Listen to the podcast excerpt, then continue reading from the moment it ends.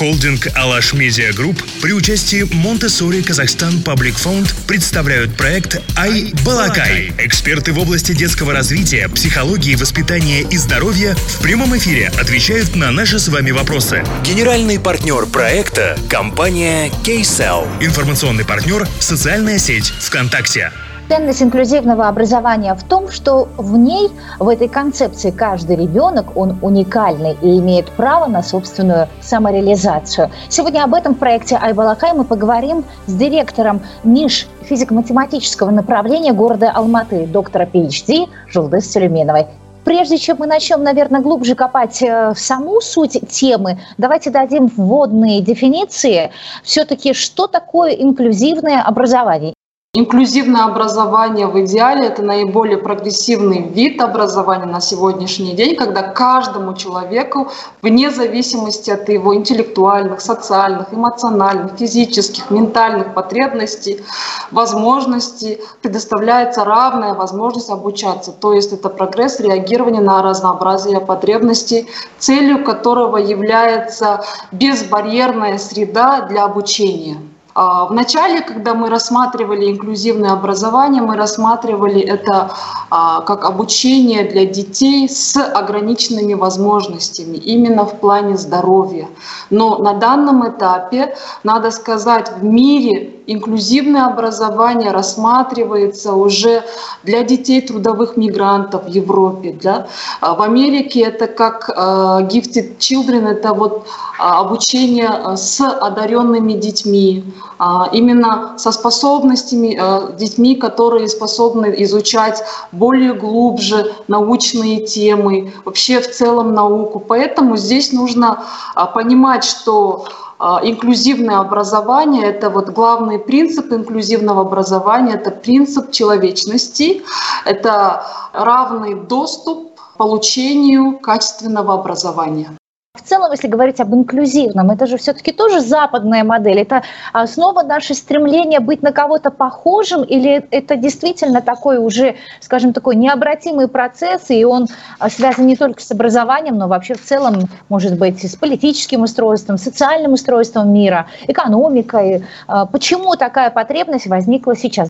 Здесь много а, исследований показывает, что при социализации ребенка да, это не имеет значения там, а, при равных возможностях, что нужно концепцию вводить инклюзивное общество, где все, все члены общества, они а, питают уважение, для них ценность, открытость, а, помочь друг другу, да, там, а, это вот участвовать в жизни коллектива, в обществе в целом, это вот нормально. Это идет речь о равноправии и создании возможностей.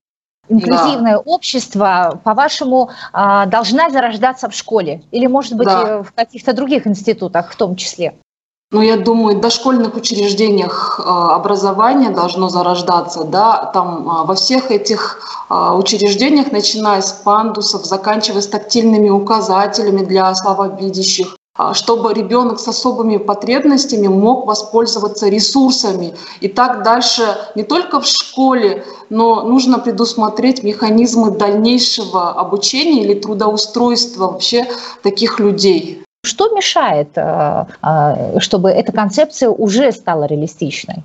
Я думаю, что учителя готовы. Вообще наша ментальность к этому готова. Но мы должны методически, предметно, именно в сопровождении, психологическом сопровождении, да, немножко дать э, учителям тот багаж знаний. Это не советская там э, методика, это должно быть методика именно основываться на опыт, возможно, скандинавских стран, на опыт стран Европы и, наверное, на опыт стран Америки. Почему? А, потому что вот э, когда я готовилась к вашему интервью, я читала разные исследования, да, я даже увидела, что в Америке есть отдельные курсы, например, обучение для учителей математики, да, обучение математики в коррекционных классах, да, обучение математики там для слабовидящих детей, обучение математики там для слабоумных детей. И э, в категории вот по ментально-физическим возможностям данное обучение, оказывается, варьируется и, оказывается, дает разное понятие.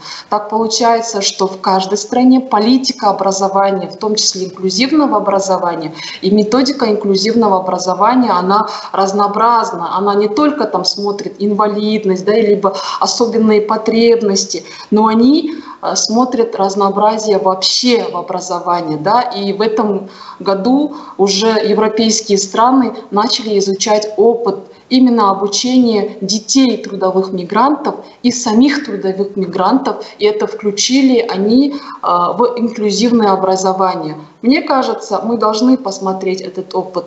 Вопрос инклюзивного образования, оно не решится, если мы там откроем один кабинет, да, обучим только одного учителя, да, обучим там одного психолога. Нет, мы вся школа, начиная с директора, заканчивая, заканчивая там учителем, а, психологом, куратором, методистом, техперсоналом, мы все должны понимать, что, какие подходы, какие направления, что вообще инклюзивное образование, и мы как должны вести с данными детьми. Не только там детьми особыми потреб, которые там особые потребности да, э, в здоровье, но также с одаренными детьми, которые воспринимают это пространство, этот мир совсем по-другому, совсем по-иному. Как мы должны с ними вообще взаимодействовать?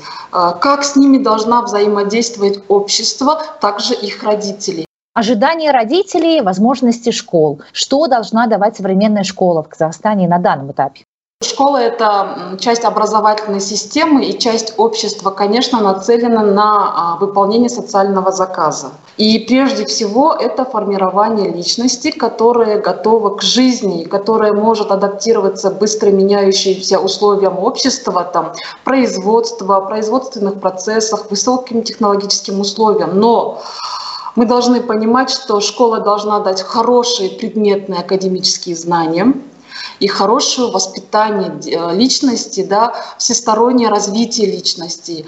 А, мы должны понимать, что сейчас мы живем в том периоде, где ежесекундно все меняется инклюзивное общество и инклюзивное образование в целом в контексте с национальными особенностями, на ваш взгляд, что это? Что должно войти туда исключительно исконно наше? Вот то, что с молоком матери передается. И, к сожалению, в большом глобальном мире мы сейчас это теряем.